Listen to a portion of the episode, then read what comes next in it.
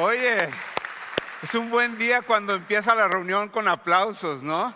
Ahorita estaba yo nada más pensando, qué privilegio es saber que hoy Dios nos va a hablar. El Dios Todopoderoso nos ama, nos quiere que nos vaya bien, quiere guiarnos, quiere traernos luz y lo necesitamos porque estamos en un mundo lleno de oscuridad. Pues bienvenidos a este servicio, todos los que están en línea, ¿cómo están? ¿Bien? Recuerda que puedes participar ahí dándole un like, si digo un chiste, ríete por favor, ¿ok? Este, ponle un thumbs up, nadie se rió ahorita de ese chiste que no casó. Este, pero bueno, también quiero mandar un abrazo, un saludo a todas las personas que nos ven allá en México, en Richardson y aquí en Rockwell. ¿Cómo ven si ahorita les damos un fuerte aplauso a los que nos visitan por primera vez? Pues hoy empezamos una nueva serie de predicaciones que estamos hablando de En busca del gozo. Yo creo que si somos sinceros, todo ser humano, estamos buscando eso, ¿no? Estamos buscando ser felices, queremos buscar la felicidad, queremos buscar el gozo. Pero la realidad es que el ser humano lo ha estado buscando y como que nunca lo encuentra. Lo busca en lugares equivocados. Lo busca en la sociedad, en las cosas materiales, las cosas frágiles, vanas, las cosas que Satanás te dice, esto es lo que te va a llenar, te va a traer gozo. Y nada, nada más te hace sentir vacío. Esta generación es la, generación que está obsesionada en ser felices. Todo lo que ponen en Instagram es feliz. Todo es un filtro. todo es con musiquita. Todo es, quiero ir de vacaciones, pero no para disfrutar y descansar. No, quiero ir a un lugar donde va a salir bien padre la foto, ¿no? Para que todos piensen que qué, que soy feliz. ¿Sabías tú que esta generación es la generación más deprimente? La generación que se siente más solo, la generación más adicta, la generación que está rodeada de likes y corazoncitos, pero no puede entablar una relación con una persona cara a cara. Tienen muchos amigos en Facebook, pero no tienen ningún amigo real. Y digo real porque pues, son virtuales, ¿no? ¿Sabías tú que los índices de suicidio están incrementando más y más? Pero se supone que tenemos todas esas cosas que nos deben de traer gozo. ¿Qué pasa? Es que el sistema, la sociedad nos está dando los resultados que fue diseñado. Porque lo diseñó Satanás para dejarnos vacío. Y hoy lo que te estoy diciendo en esta serie es que nosotros vamos a hacer lo contrario del mundo. Si el mundo está buscando gozo y felicidad en otras cosas, pues nosotros vamos a buscarlo en donde sí encontramos gozo. Y nosotros vamos a buscarlo en la persona, en la fuente del gozo. Y su nombre es Jesucristo.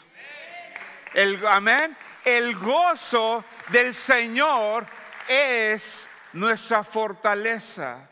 Entonces en esta serie vamos a estar escudriñando la palabra de Dios, viendo la vida de Jesús, porque si alguien estaba lleno de gozo era Jesús.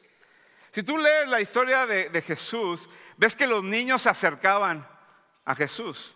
Entonces, ¿eso qué tiene que ver? ¿Cuándo has visto niños que se acercan a una persona gruñona, amargada? Para nada.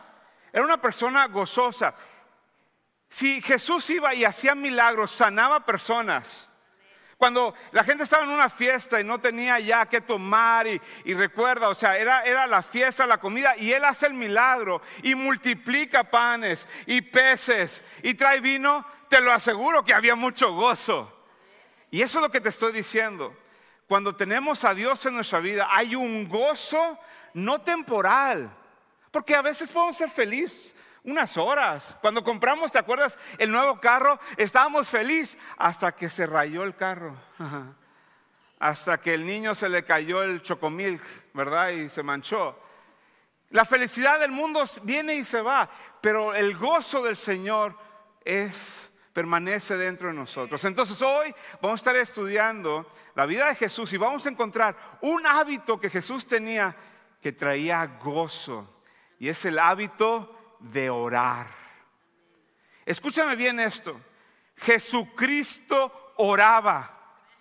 Jesucristo modeló orar. Y quiero que lo pienses y lo medites. Jesucristo es Dios. y separaba tiempo con su padre. Nosotros somos su creación y no lo ponemos como prioridad. Jesús no nada más lo modela, sino que nos da la instrucción de orar. Y algunos de los que estamos aquí, los que me están viendo en línea, ya se dicen, ah, Paul, pues este, volteas y dices, me despiertas en 25 minutos. Bueno, predica Paul, entonces en 40 minutos me despiertas. Me voy a dormir porque está hablando de oración. Yo ya sé todo lo que tengo que saber de la oración. ¿En serio? Entonces, ¿por qué no oras? ¿Sabías tú que las tres mentiras más grandes que siempre hay en la iglesia son las siguientes? Estoy orando por ti. Voy a orar por ti. Y la otra que me encanta es, lo voy a poner en oración. Ah, qué santurrón, ¿te escuchas? Qué religioso. Pero ¿cuántos de nosotros de repente eh, vemos a una persona, oye, está orando por ti? ¿No te debería de caer la cara de vergüenza? ¿No es cierto? ¿A poco toda la semana separaste un tiempo, te pusiste de rodillas y estuviste en serio orando por él o por ella? Nel pastel, ¿no es cierto? No lo estabas haciendo. O escuchas una persona, es que está enferma, voy a orar por ti. ¿Y qué pasa? Lo ves la siguiente semana, hola, chin, se me olvidó orar. Y esto me encanta cuando un líder, cuando un pastor corrige a una persona o le dice, cambia ciertos hábitos, ¿sabes lo que dicen? Lo voy a considerar, lo voy a poner en oración. Excusa para nada más no obedecer. No realmente vas, porque la mayoría de las veces no regresa la persona. Pastor, lo puse en oración. Y si es cierto, me dijo el Espíritu Santo en la palabra que soy un chismoso y vengo a decirle que me arrepentí. Nunca pasa eso, nada más. Lo voy a poner en oración y ya no los veo. La cosa es que la oración es poderosa. Tenemos que recordar eso. La oración es intimidad con Dios. Y algunos de nosotros nos intimida la oración, pero la oración es platicar con Dios. Es la palabra de Dios que Moisés tenía una relación con Dios como un amigo, que conversaban, platicaban cara a cara. Entonces yo te quiero animar hoy que cuando alguien te hable de oración, no pienses en esas oraciones raras que escuchabas de pastores o en, reuniones de líderes o en unas iglesias. No, quiero que pienses, oración es yo conversar, platicar, abrir mi corazón con Dios el Padre. Es intimidad, es poderoso. Jesucristo lo modela y Jesucristo dice que lo haces, entonces que lo hagas, pero entonces ¿por qué no lo hacemos? Y estaba meditando por qué no lo hacemos. Y uno Pienso que son dos razones. La primera, pienso que a veces nos sentimos intimidados. Sentimos, oye, pues es un Dios grande, omnipotente, creador del cielo y la tierra. ¿Y quién soy yo?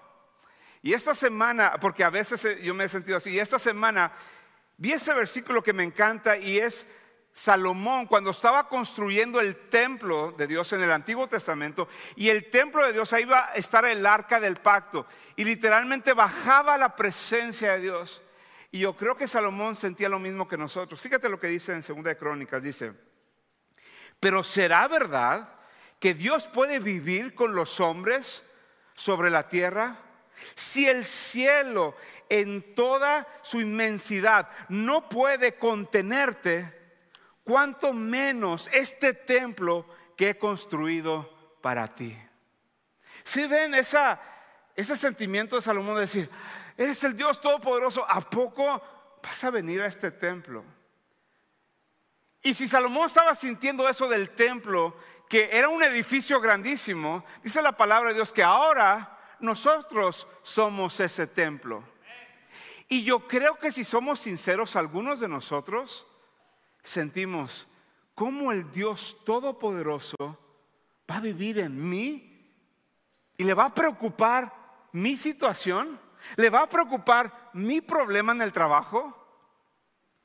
Pero necesitas entender, es un Dios todopoderoso, omnipotente y omnipresente. Él está presente en ti. Él está presente en tu situación.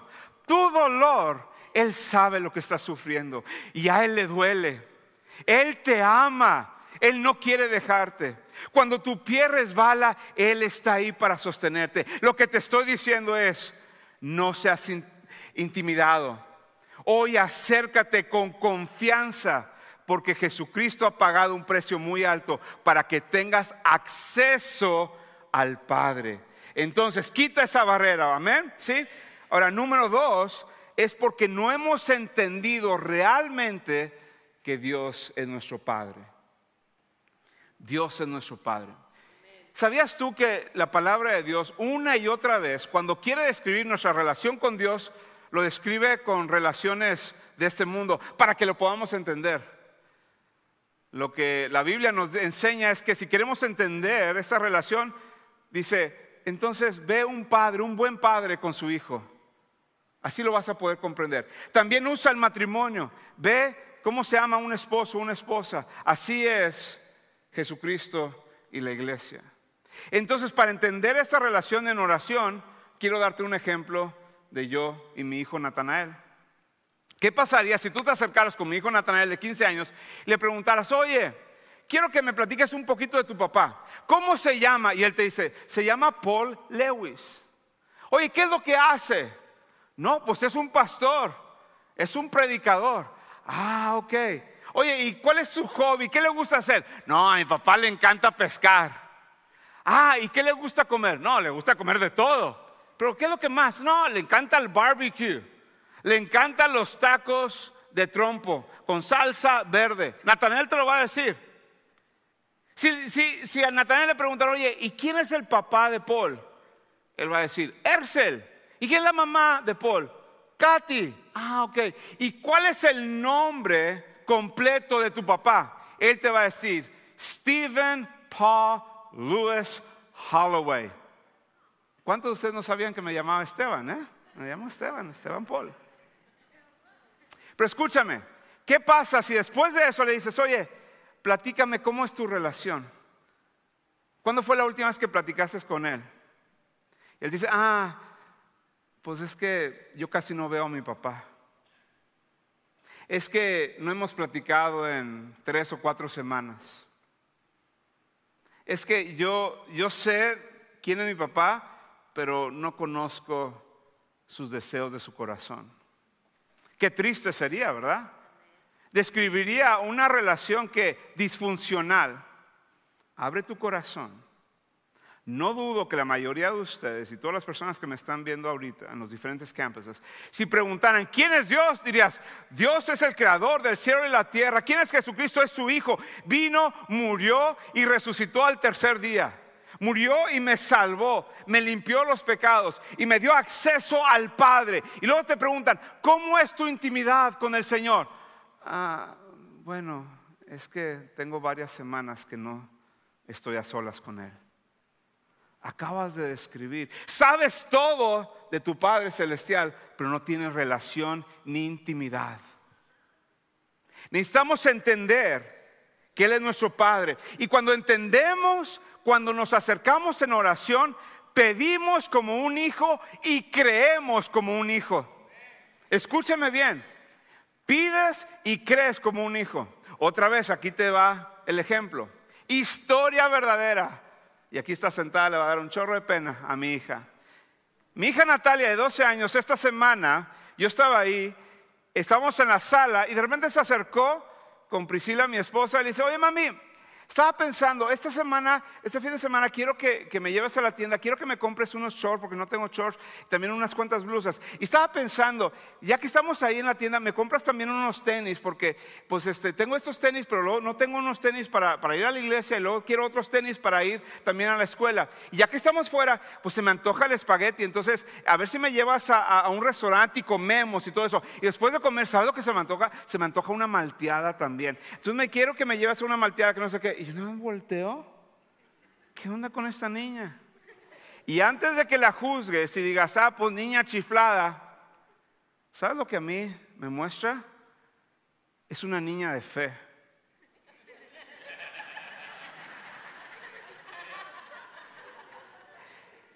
Miren, quiero, que, que, esto sea algo profundo.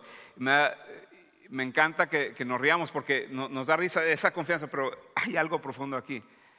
Su fe es que ella está, tiene una confianza que sabe que su mamá y su papá la aman. Y fíjate lo curioso aquí, en su mente ella estaba pensando, no hay límites para mis papás. Hay límites. No hay tanto dinero, no hay tanto billete. Pero me encantó su fe que ella ¿Qué? O sea, ¿lo quiero? ¿Lo necesito? ¿Me lo compras? Miren, quiero nada más abrir mi corazón aquí. Yo creo que podemos aprender algo de esto. Si para nosotros como padres hay límites, para Dios tenemos un Dios que para Él no hay nada imposible. Necesitamos llegar como Natalia y pedir en fe, con confianza que somos sus hijos. Y ahí, amén, podemos acercarnos a Él con eso. Ahora, ahora sigue la parte de la predicación que va a ser ta, ta, ta, ta, ta, ta, versículo, versículo, versículo. Y yo lo que necesito, escúchame, como pastor te lo estoy diciendo, yo necesito que tú madures. ¿A qué me refiero? Yo te voy a dar un chorro de versículos y yo necesito que tú asumas tu responsabilidad y que tú los leas y los estudies en la semana. Necesito que tú seas responsable de tu crecimiento espiritual. E, es imposible que nada más estés viviendo con lo que te damos el fin de semana. Entonces, primero quiero hablarte de cómo no orar. Y lo vemos en Mateo 6, versículo 5, que dice, cuando ustedes oren, no sean como los hipócritas, a quienes les gusta orar de pie en las sinagogas y en las esquinas de las plazas, para que la gente los vea. Les aseguro que con eso ya tienen su premio. Pero tú cuando ores, entra a tu cuarto, cierra la puerta y ora, que dice a tu padre, otra vez, vas a ver eso, padre, cada rato, padre en secreto. Y tu padre, otra vez, que ve lo que haces en secreto, te dará tu premio.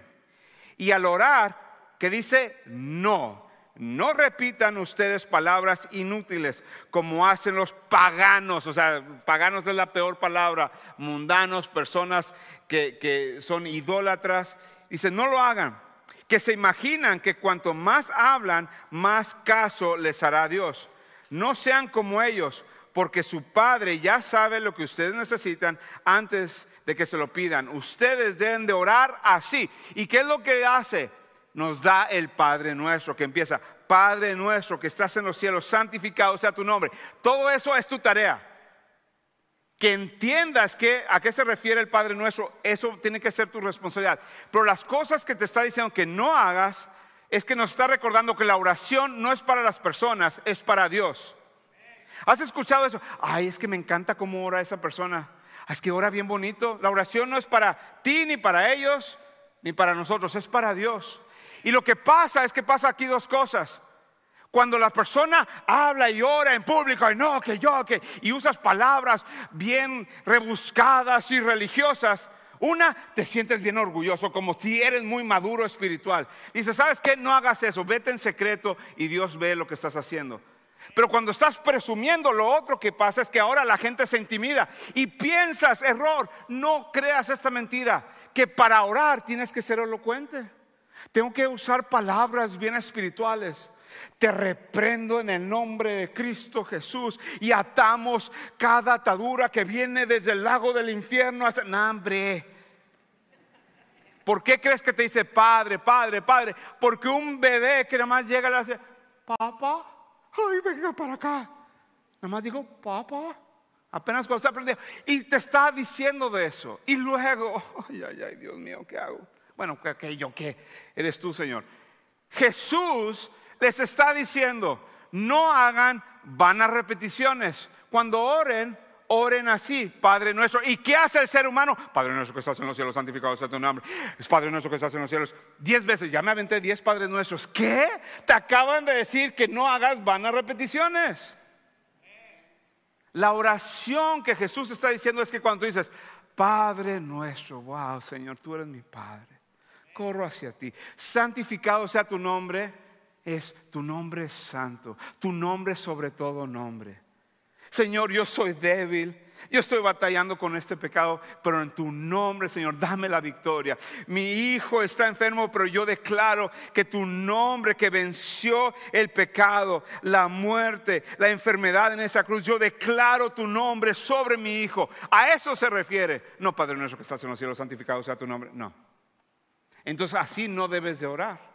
Entonces, ¿cómo debes de orar? En Lucas 11 nos dice así, una vez Jesús estaba orando en un lugar, cuando terminó uno de los discípulos le dijo, Señor, enséñanos a orar, así como Juan enseñó a sus discípulos. Y me encanta porque uno de los discípulos se acerca y dice, enséñame a orar. Y Jesús hacía milagros, Jesús sacaba chukis o demonios o chamucos, como les quieras llamar. Y el discípulo no se acerca y dice, enséñanos a sacar chukis. No dijo, enséñanos a sanar personas. ¿Sabes lo que le pidieron? Enséñanos a orar. Porque sabían que la oración es poderosa. Sabían que todo empieza con la oración. Esa es la fuente del poder. La oración te lleva al milagro, te lleva a sacar cualquier espíritu inmundo. Lo crítico es la oración. Pero ¿cuántos de nosotros Ahorita, ahorita viene el aplauso. ¿Cuántos de nosotros buscamos más los milagros, las señales, en lugar de la relación y la intimidad con el Señor? Ahora sí, dale el aplauso al Señor.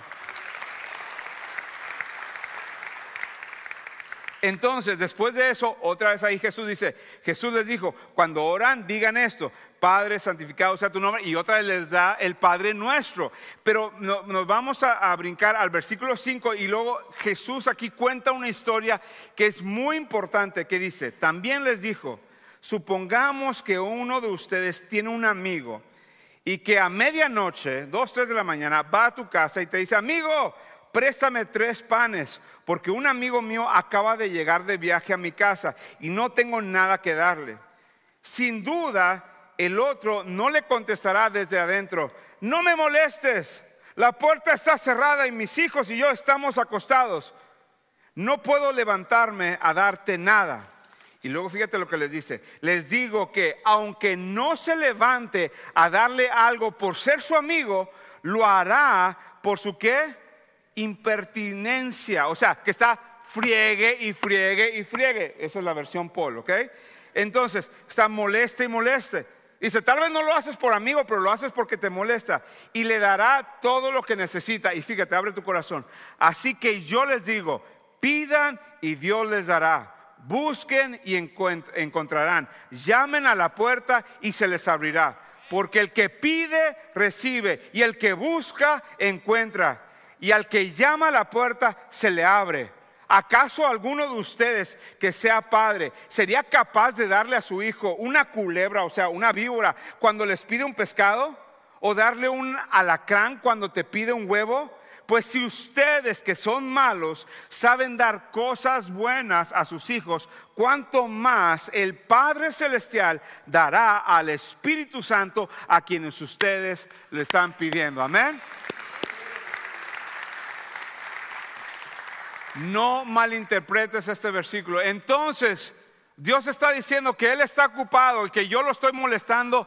No, está diciendo, si uno de ustedes que son malos está acostado y lo están molestando como quiera lo harían, yo no soy ustedes. Yo no soy un mal padre. Yo soy un buen padre. Si Él lo haría, mucho más yo lo voy a hacer. Eso es lo que te está diciendo. Entonces, cuando tú estás orando, estás intercediendo, no lo estás molestando estás llamando a la puerta y Él un día lo va a abrir. Entonces, cuando me encanta cómo termina, dice, y cuando ustedes pidan al Espíritu Santo a quienes eh, Él se los dará, porque eso habla, el Espíritu Santo habla de una relación, de intimidad constante. Entonces la oración empieza a ser no nada más un evento en la mañana o en la noche, sino que es orar sin cesar.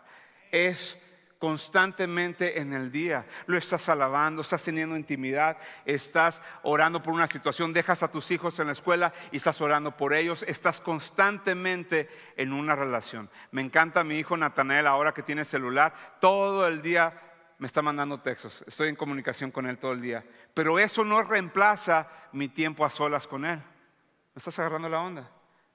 Entonces tengo tiempo a solas con él, pero también durante todo el día me estoy comunicando con él. Entonces eso es muy importante. Entonces algunos de nosotros decimos, oye, Paul, pero mira, yo ya traté eso de la oración y pues Dios no me contestó, por eso no he orado.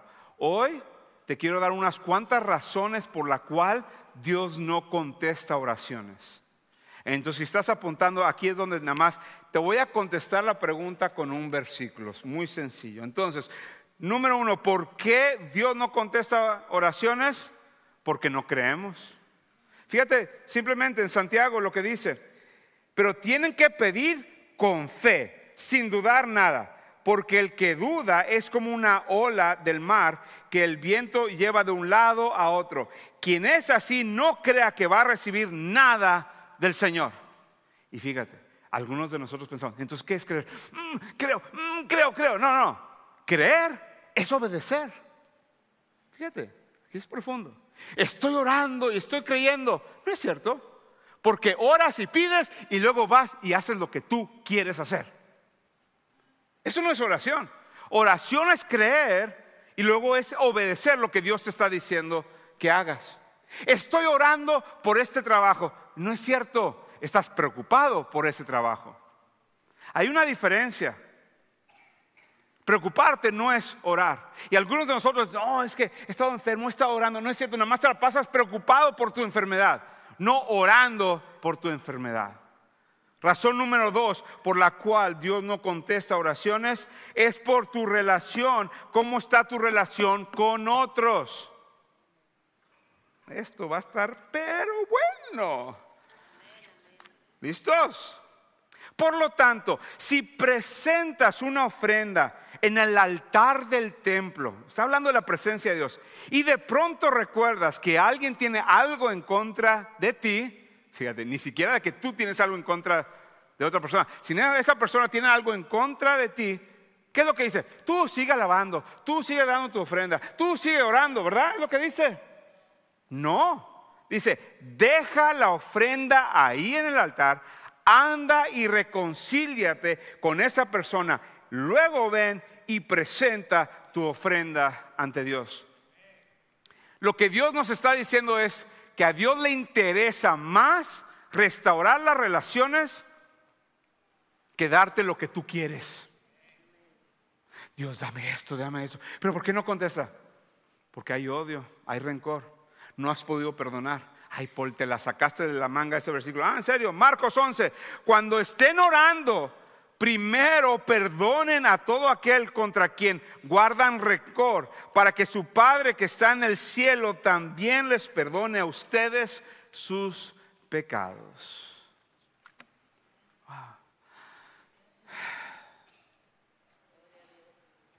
Vienes a la iglesia, levantas tus manos alabas, adoras, estás en la predicación y no has podido perdonar a una persona. No has arreglado el asunto con ese familiar.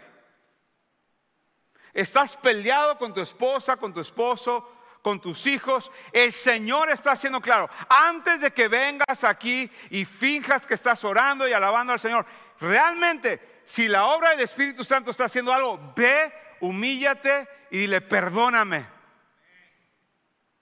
perdóname por esta maldad. Y si no me perdona, tú obedece y tú vas a estar bien. Pero fíjate lo que te está diciendo el Señor. Y para continuar, lo que le está diciendo a los esposos, dice, y vosotros maridos igualmente, convivan de manera comprensiva con vuestras mujeres como un vaso más frágil, puesto que es mujer, dándole honor como coheredera de la gracia de la vida ¿Qué dice? Para que vuestras oraciones no sean estorbadas. Hombres, algunos de ustedes bien que oran y piden, pero hay algo que les estorba. ¿Y sabes lo que es? Que humillas a tus esposas. Humillas y tratas mal y no honras a tu esposa. Tú estás orando y el Señor dice, ¿cómo me estás pidiendo esto? Ve cómo tratas a mi hija. Es como si alguien viene y me pide un favor y trata bien mal a Natalia. ¿Tú crees que yo le voy a dar algo si trata mal y humilla a Natalia, a mi hija? Así es lo que está pasando con algunos matrimonios. Hombre, sé el sacerdote, arregla las cosas en el nombre de Cristo Jesús. Amén. Ahora, eso yo creo que nos quedó claro. Número tres, ¿por qué Dios no responde a las oraciones? Porque hay pecado oculto. Fíjate lo que dice en Isaías. Esto me encanta. Dice, escuchen, el brazo del Señor no es demasiado débil para no salvarlos.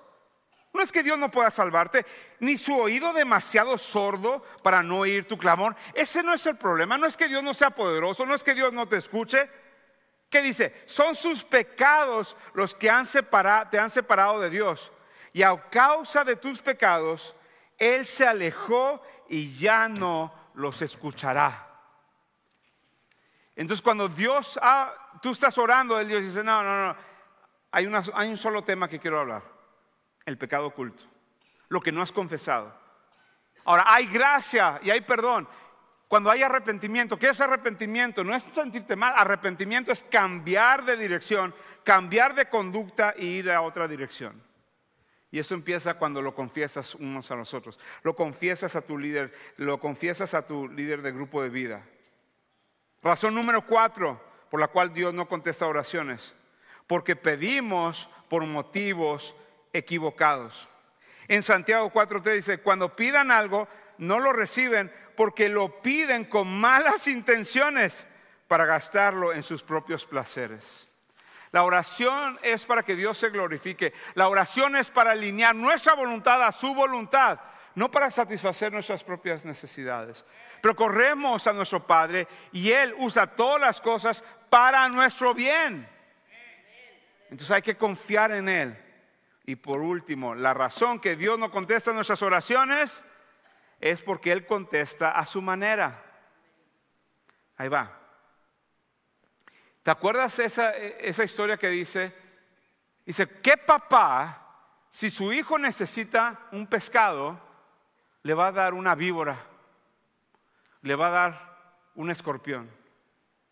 Historia verdadera. Paul a los 15 años, Señor, por favor, toca el corazón de esta mujer. Yo me quiero casar con ella, es el amor de mi vida. Y empiezo a orar, a interceder, a ayunar por esta mujer. Y oficialmente, Señor, gracias que no me hiciste caso. Gracias, porque sin querer estaba pidiendo un escorpión y no me lo diste. Dios dijo, no, no te lo voy a dar, porque Él sabía que mi buena dádiva, que está sentada aquí, Priscila, es el amor de mi vida mi compañera, mi bendición más grande. Me estás agarrando la onda. A veces tú estás pidiendo algo y Dios dice, no te lo doy porque te amo. Me estás pidiendo una víbora y te amo tanto que no te lo voy a dar porque te voy a hacer daño. Hubiera arruinado mi vida si Dios me hubiera concedido esa oración. Entonces hoy yo quiero animarte a que modelemos lo que Jesús hizo. Y fíjate lo que nos dice en Hebreos 5, 7. Mientras estuvo aquí en la tierra, Jesús ofreció oraciones y súplicas, que dice, con gran clamor y lágrimas, al que podía rescatarlo de la muerte. Y Dios oyó sus oraciones por la gran reverencia que Jesús tenía. Podemos aprender que Jesús cuando oraba, clamaba. No había barreras. Ese sentimiento impotente, ese sentimiento de que dependo totalmente de ti, eso es lo que modelaba Jesús. Y eso es lo que nos falta. ¿Se acuerdan la historia hace unas semanas que les dije de cómo me sentía yo en la turbulencia en los aviones? Cuando viene turbulencia en nuestra vida, oramos como nunca oramos. Ese es el sentimiento que deberíamos orar cada día. Porque escúchame, cuando no lo hacemos, hombres y mujeres, cuando no oramos, ¿sabes lo que le estamos diciendo a Dios? que nosotros somos nuestros propios ídolos. Nosotros cuando no oramos decimos, Dios, no te necesito, yo puedo solo. Y lo que te estoy diciendo, deberíamos ser como un niño, yo dependo de ti. Yo dependo de tu amor y de tu gracia. Entonces lo que yo quiero hacer es que lo hagamos juntos. Hoy te voy a pedir algo como pastor que va a decir, ay, me siento medio raro, incómodo. No, no, no, quiero que te animes. Y es esto, quiero que todos los campos, México, Richland, Rockwell, todos en este momento se pongan de pie. Pónganse todos de pie y vamos a hacer ahorita una oración en voz alta. Recuerda, si pedimos en su voluntad, Él lo va a hacer. Y hoy lo que queremos es que esta iglesia, en cualquier servicio donde estás, que alineemos nuestra voluntad a la voluntad de Dios. No es la voluntad de Dios a nuestra propia voluntad, es la voluntad nuestra a la de Él. ¿Y qué es lo que sabemos que es la voluntad de Dios? Sabemos que la voluntad de Dios es que nadie se pierda y todos tengan vida eterna. Sabemos que la voluntad de Dios es que Dios quiere usar a esta iglesia para hacer una luz, una ciudad asentada en un monte que no se debe ni se puede esconder.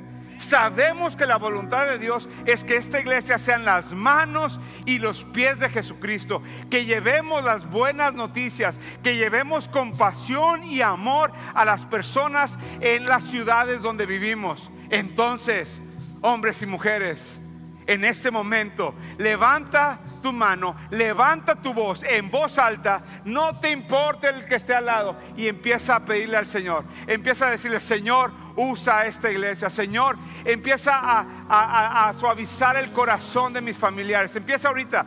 Quiero, incluso me voy a quedar callado para que tú empieces a levantar tu voz. Es una alabanza, es una adoración a tu Padre. Empieza a orar, empieza a interceder. Empieza a interceder por tu matrimonio. Empieza a interceder por esta iglesia. Padre, te damos gracias hoy. Nos llegamos hoy y nos sometemos a tu voluntad. Nos humillamos, Señor, para que tú nos hables. Padre, en el nombre de Cristo Jesús, en el nombre que es sobre todo nombre, te entregamos esta iglesia.